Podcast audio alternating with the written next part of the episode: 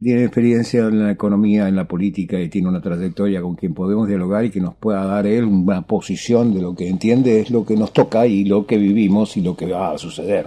Vamos al encuentro de Guillermo Moreno, con quien tenemos ya la posibilidad de dialogar y agradeciéndole la gentileza de su tiempo. Moreno, buenos días. Gracias por su tiempo. ¿Cómo está usted? No, no, gracias a ustedes. Lo único como estoy en Santa Cruz, estoy en, un hotel, hay bullicio, si me puedes subir un poco el... Le subimos todo el retorno, así nos puede escuchar perfectamente. Ahí está, eh, ahora sí, ahora sí, ahora sí. Bueno, ¿está donde, en la provincia de Santa Cruz, en alguna localidad? Sí, sí, Bueno, no, no, estoy en Río Gallego, vine a la ah, función del gobernador y entonces...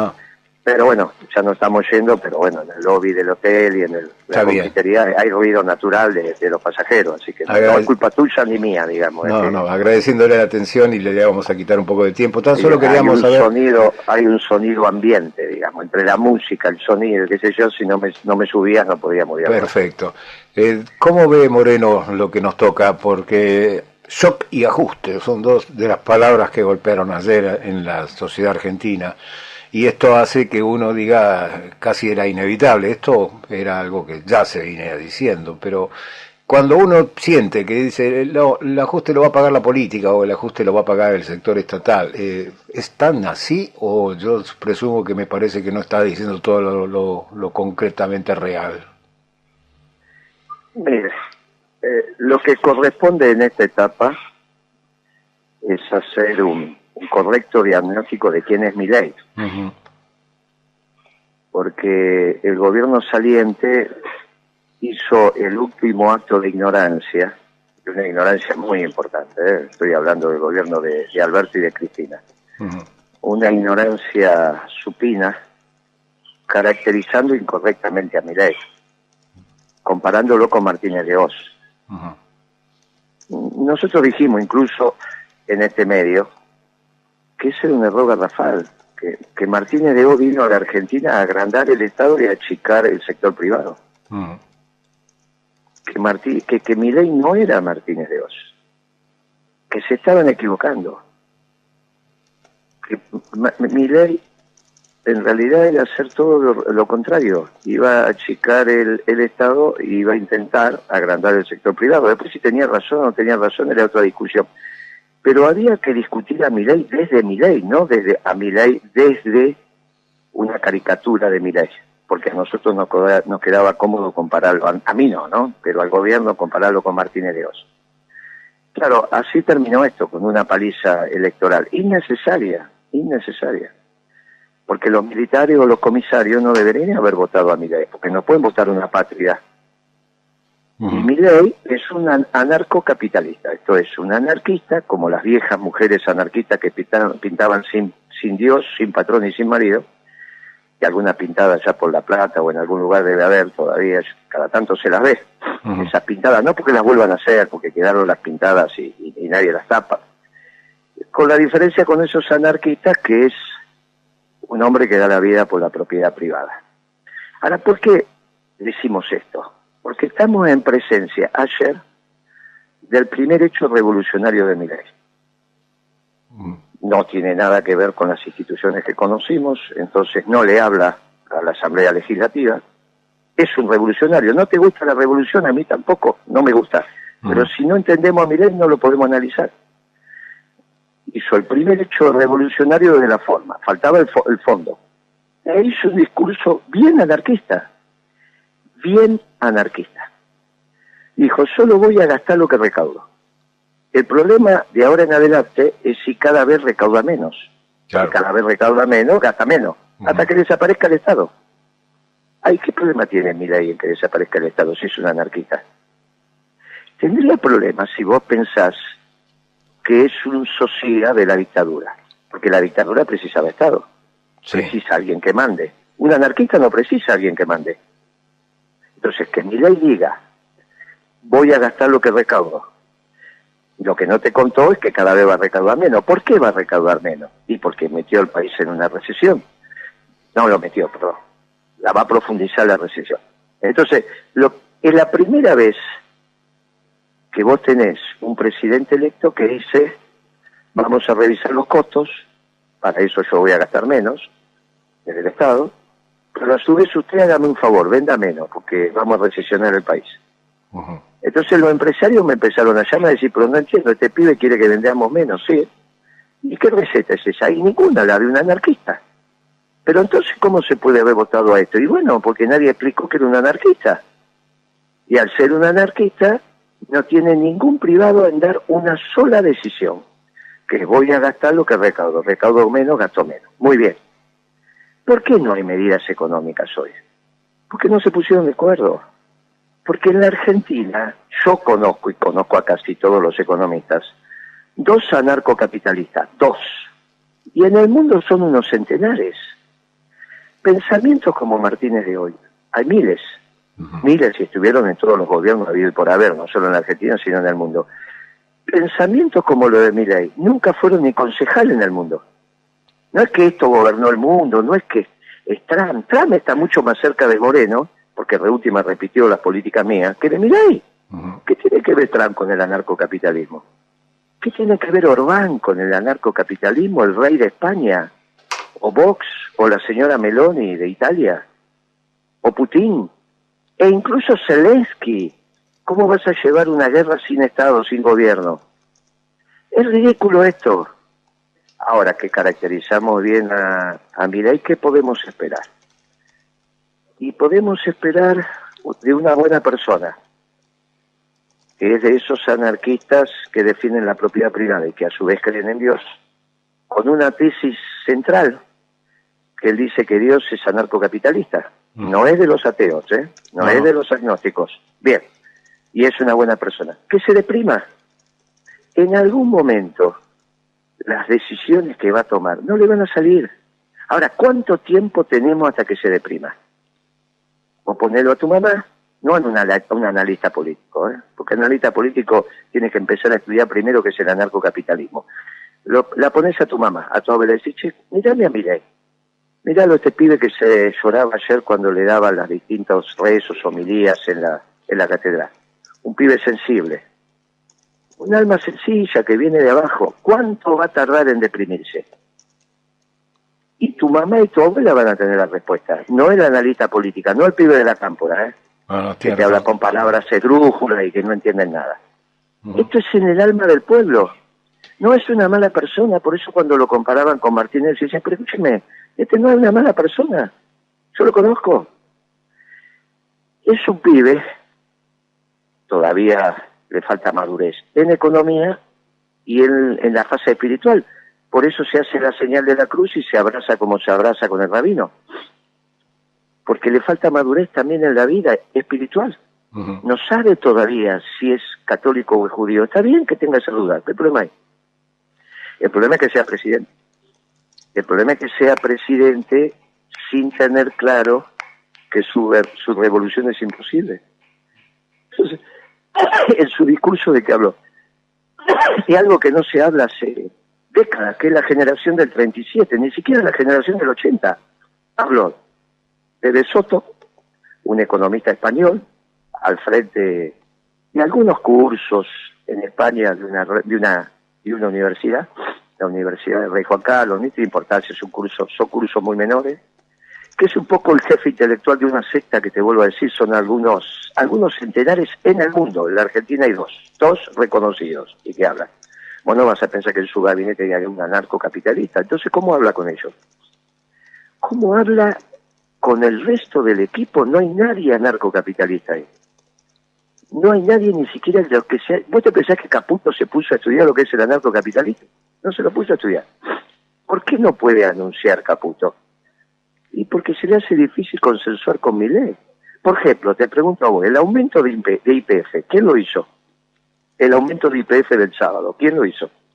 Bueno, aparentemente fue la gestión anterior que ya estaba pautado. O sea que es una orden, es, es una orden de Cristina no, Yo creo que era una orden ya prevista, que ya estaba pautado con, con, masa de, cuando hubo ese problema que no hubo combustible y que le dijeron vamos a aumentar, bueno, ahora no, pero no, no, ahora no, y después, bueno, cuando dijo... O sea que, que masa, masa el día antes de irse lastima al pueblo. No, no masa, yo creo que directamente fue una patoteada de las petroleras, directamente. Ah, o sea que sin mando. Y daba, daba esa sensación que desde una semana anterior, ya no había ninguna conducción. Una semana ah, anterior a, lo que fue la asunción de Miley. Massa se retiró de la función de control y de, liberó los precios justos que estaban previstos que se liberaran el 31 de diciembre. Eso alguien firmó, no sé quién, pero eso no fue. Ah, ok, ok. O sea que vos decís que no mandaba Massa, ni Alberto ni Cristina, yo deduzco de lo tuyo, Pienso que el mercado siempre se manejó con algún tipo de patota o de autoridad monopólica y hasta de, si se quiere, especulación absoluta, como lo va a estar haciendo ahora también.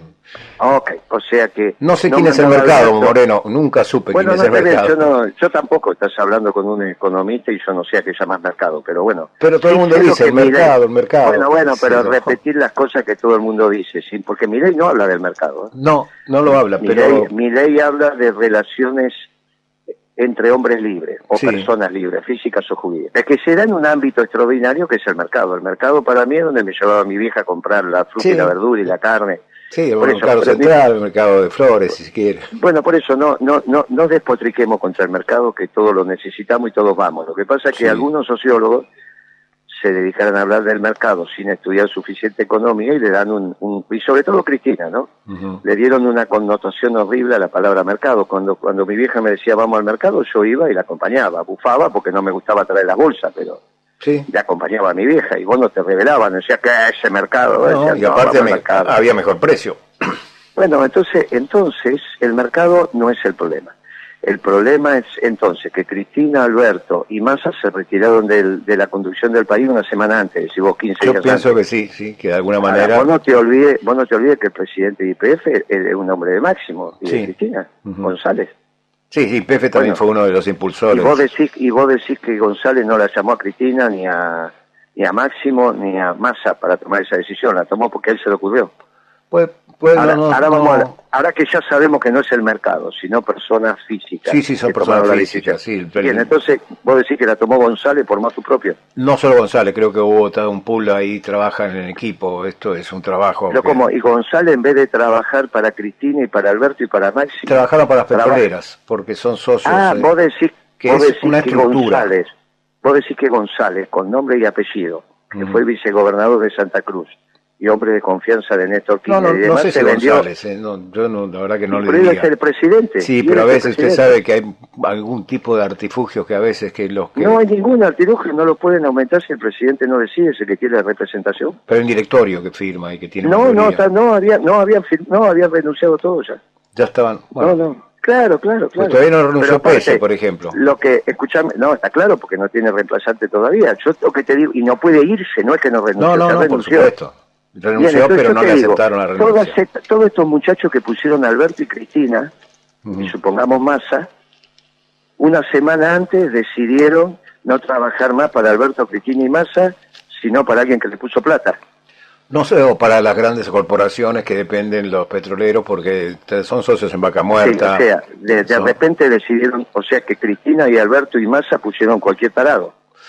No lo sé, eso no puedo decir que sean ni, ineptos ni tampoco intencionales, pero creo que a veces hay una circunstancia que hace usted como secretario de Comercio en algún momento la vio, donde venían las, este, no sé, azúcar, las cerealeras. no, no, no, nunca venían. los harineros. Y, no, eso que decís vos no existía. No, no, a usted tal vez no se lo hicieron, pero lo hacían ahora en los últimos ah, tiempos. porque era, esto, esto es una manga de tontos. O sea, Cristina no aprendió nada. En, ocho años de presidenta y estando siete años con Moreno no aprendió nada. No, tal vez con Moreno puede haber aprendido algo, pero no siempre tuvo morenos en la Secretaría de Comercio. Muy bien, o sea que ella no era la jefa. Ella no puede ser la jefa de todo, ella es la... Termina siendo, termina siendo una inepta que la llevaron de acá para allá. Pero Cristina fue la que también impulsó la necesidad de hacer un cambio de los funcionarios que no funcionan y no le hicieron caso, o sea que también demuestra... Bueno, entonces no era no era jefa, no era nada, era una inepta. Yo era creo, como tu mamá, mi mamá, que hablaba y nadie le daba bola. No inepta, pero creo que también tuvo un boicot, que ella incluso... no hay que, hay, que reconocer que Cristina Fernández de Kirchner quería a Guado de Pedro como candidato y no lo logró. O sea que... Y no lo logró, o sea que fue un fracaso no sé si un fracaso, no tuvo el consenso. ¿Y dónde estamos la altura? Ah, no, por supuesto, pero no tuvo consenso, ¿no? Porque o amenazó más a que se iba, no sé, esto es parte de una estructura que es difícil de precisar si fue así o, se la contaron, al final el final ya está.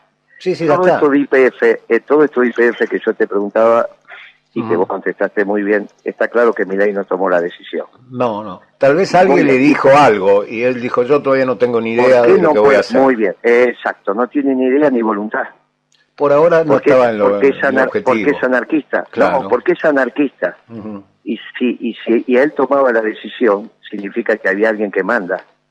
Y él tiene un problema, porque no cree que los precios se hacen porque él lo diga. Sí. Entonces, ahora, si es así, no puede fijar ni la tasa de interés, ni el tipo de cambio, ni puede definir hoy lo que va a pasar si los pases no son renovados, porque los pases son a un día. Sí tienen un lío. Estamos en presencia de un muchacho que te vuelvo a decir, es muy endeble. Entonces, ¿cuál es la solución?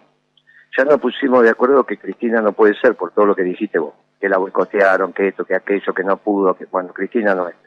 Kicillof tampoco va a poder ser, porque no tiene consenso en el peronismo. Entonces, lo único que queda no van a ser los radicales. No va a ser el Partido Comunista, no va a ser la socialdemocracia que acaba de, fracasar. Lo único que queda es el peronismo, que tenga que volver desde su propia doctrina. ¿Y dónde está la doctrina del peronismo? ¿Dónde están los hombres? Bueno, fíjate vos qué interesante. Tenés que empezar a mirar Formosa, porque Formosa dijo con Infran, basta de dedo, basta, se terminó, no dio buenos resultados. Tenés que mirar Tucumán, un gobernador joven, que no conozco, pero que hablan bien los compañeros. Tenés que mirar Córdoba, hay un gobernador joven que acaba de asumir, vamos a ver cómo camina, todos me están hablando bien. Y tenés que mirar Santa Cruz. Hay un secretario general de un sindicato que acaba de asumir ayer de, gobernador acá. Muy importante, muy interesante. Tener una columna vertebral bien interesante. Falta que los peronistas nos organicemos. Y esa ya no es una tarea de los gobernadores, es una tarea nuestra porque no le van a pedir a Kicillof, que no sabe ni lo que es el movimiento peronista, que organice el movimiento peronista. Kicillof puede ser del Partido Justicialista, afiliarse, decir, bueno, ahora soy peronista. No tiene la más pálida idea de lo que es la doctrina peronista, Kicillof. Eso te lo digo con conocimiento de causa, ¿eh? Sí, sí, porque aparte es joven también. Esta es una doctrina que hay que abrir desde el 44 en adelante, o sea que esto no es de nuevo. Bueno, no tendría por qué, claro, no tendría por qué ser socialdemócrata, y lo es, que es más antigua que peronista. O sea, eres lo que estudió, y no estudió el peronismo. Pero no le vas a pedir a Kicillof que te explique cómo se organiza el movimiento peronista, no tiene idea. No tiene idea de cómo funciona, cómo es, nunca, nunca estuvo en el movimiento peronista, no sabe ni cómo se organiza. Hay que organizar el movimiento peronista. Y tenemos mucho tiempo para organizar el movimiento peronista, y depende de lo que, depende de lo que diga tu mamá. Porque si tu mamá te dice, mira, lo miré a miré a los ojos, es buena persona, pero este chico no está maduro, estamos en un lío. Organícense rápido, porque esto puede ser breve. Pero no porque vos tengas que salir a la calle y todas esas estupideces, ¿eh? porque la misma estructura mental de un pibe inmaduro mm. te va a llevar a que cuando sus decisiones las intente tomar y no se puedan aplicar, se va a ir deprimiendo. Bueno, así estamos. Entonces, conclusión final. Obviamente que los empresarios hoy no saben qué hacer, porque te dijeron que va a haber un ajuste brutal, que de esto se sale vendiendo menos y ellos si no venden tienen que cerrar. O sea que hay algo. Y encima no le explicaron cuál es la política monetaria, entonces no sabe qué va a pasar con los precios. Bueno, vamos a ver mañana si dan alguna medida. No va a ser fácil que se pongan de acuerdo, ¿eh? porque Caputo es un mesa dinerista, es un timbero. Ya lo dijimos ya en el año 18. No es un muchacho que entiende de economía. No es que se preocupa por los precios. Y bueno, y ley del otro lado no es un macroeconomista, porque no cree en los gobiernos. Entonces la macroeconomía la hacen los gobiernos si no hay gobierno porque sos anarquista, tampoco hay macroeconomía. Ahora, la macroeconomía es la que te da el sistema, puede ser acertado o errado, pero tenés un sistema. Martínez de O tenía un sistema, que no es el de Milei, que no era el de Milei. El peronismo lo pelea a Martínez de O, entre otras cosas, porque estaba haciendo pedazo al sector privado. El peronismo sale en defensa del sector privado. Todo al revés de lo que te dice Kicillof. Todo al revés. Martínez de O hizo agrandar el Estado y hizo pedazo al sector privado. Por eso el peronismo lo peleó. Al revés de lo que te explica Kisilov y Cristina y compañía. Bueno, desde la ignorancia es muy fácil, muy difícil construir políticas sanas. Porque si pensás mal, no tenés manera de actuar bien. Vos podés pensar bien y actuar mal. Estamos de acuerdo, porque la práctica es superior a la teoría. Ahora, es muy difícil pensar mal y actuar bien. Bueno, esto es lo que le pasó a Macri le pasó a Alberto Fernández y ahora le va a pasar a Milei. piensan mal. Ahora, el problema es que no tenemos mucho tiempo. No. Porque la propia estructura mental, física, de un pibe como Milei, o del presidente como Milei, le pasa esto, se va a deprimir. Y si tu mamá, que es sabia en esto, te dice que tenés poco tiempo, tenés que rápido ponerte a organizar el movimiento peronista, ¿eh? porque no va a venir el Partido Comunista a solucionarte esto, ¿eh? ni los radicales ni la socialdemocracia. ¿eh? Solo quedamos los peronistas con una estructura doctrinaria y de pensamiento para poder ordenar el país. Y no tenemos mucho tiempo, porque yo le tengo que decir a los empresarios, mire, tranquilo, que de esto se sale vendiendo más o vendiendo menos. ¿eh? ¿Cómo va a venir un presidente a decirle que usted tiene que vender menos, que esa es la solución? Que usted tenga que achicar los gastos, estoy de acuerdo.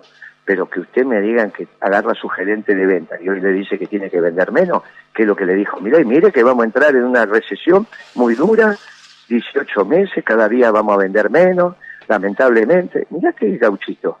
¿Y por qué hace eso? Porque no tiene la macroeconomía en la cabeza.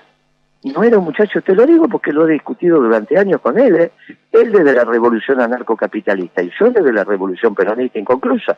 Seguro. Entonces yo le digo a los empresarios, tranquilo, que de esto se sale vendiendo más. Ah, pero este chico dice que va a vender menos. Bueno, vamos a ver, vamos a ver cuánto tiempo tenemos para este tema. Seguramente. Pero no porque nosotros tengamos que hacer cosas, en paz y en orden, tranquilo, no hay que resistir nada, no hay que poner palo en la rueda, no hay que molestar solamente hay que organizarse. Y lamento que no haya habido un millón de personas ayer en la plaza. Para darle a ley también el fervor popular. Tiene legalidad, tiene legitimidad, tiene respaldo popular, pero no tiene la verdad. Y al no tener la verdad, va a fracasar. Tampoco la tenían Alberto y Cristina, la verdad, porque dejaron de ser peronistas. Tampoco la tenía Macri, nunca lo fue. Bueno, entonces no hay otra alternativa. Solo quedamos los orgullosamente peronistas con nuestra doctrina. Y le digo a los empresarios, tranquilo, que ya va a volver un gobierno que le va a decir, dentro de la ley del orden, muchachos, de acá se sale trabajando, vendiendo más, no vendiendo menos. Moreno, gracias por atendernos, por el tiempo que nos ha dispensado. Bueno, lo dejamos disfrutar de lo que es la costa allá en el sur argentino. Gracias no, no, no, si vine, ya me estoy volviendo al Ya se vuelve. Bueno, disfrute un rato, camine un poco por la playa, que ahí tiene una circunstancia en Río Gallegos que es inédita, que a veces la marea deja prácticamente unos kilómetros de playa para caminar y después sube, tiene ahí al lado del agua. Estuve. Ayer estuve, después de la asunción del gobernador, nos fuimos a dar una vuelta por la costanera. Sí, tiene una bajamar increíble. ahí en Río Gallegos. sí, porque la riada, un día va por un lado, todavía va para el otro. Le quedan a los barcos varados a veces. Así es la historia. Y a mí me, te digo que comimos muy bien. ¿eh? Bueno, y cómo no se va a aprovechar estando ahí. Comimos, comimos muy bien y este y está está bien, está bien, está tranquila y, y tienen un gobernador extraordinario. Seguido el pibete, ¿eh? Seguí el Fran, escuchame una cosa. Y Fran ya lo dijo, basta de dedo. no, hacer, hacer el caso a este. Seguilo Infran en el norte y seguilo este pibe en el sur. Bueno, eh, y Fran quiere la, las dos generaciones. La conducción, por ahora quiere la conducción, o sea, se postula como presidente del justicialismo, porque no hay presidente. Sí, por eso, tenés dos, tenés las dos generaciones, las dos puntas.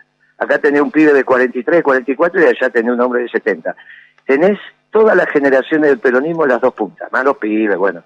Este, lo que te, seguilo, seguilo porque ahí tenés una respuesta interesante. Te mando un abrazo, gracias, por tu tiempo. Hasta cualquier momento que tenga buen día. Guillermo Moreno, eh, estamos en Política del Sur, pasaron ya 34 minutos de las 10.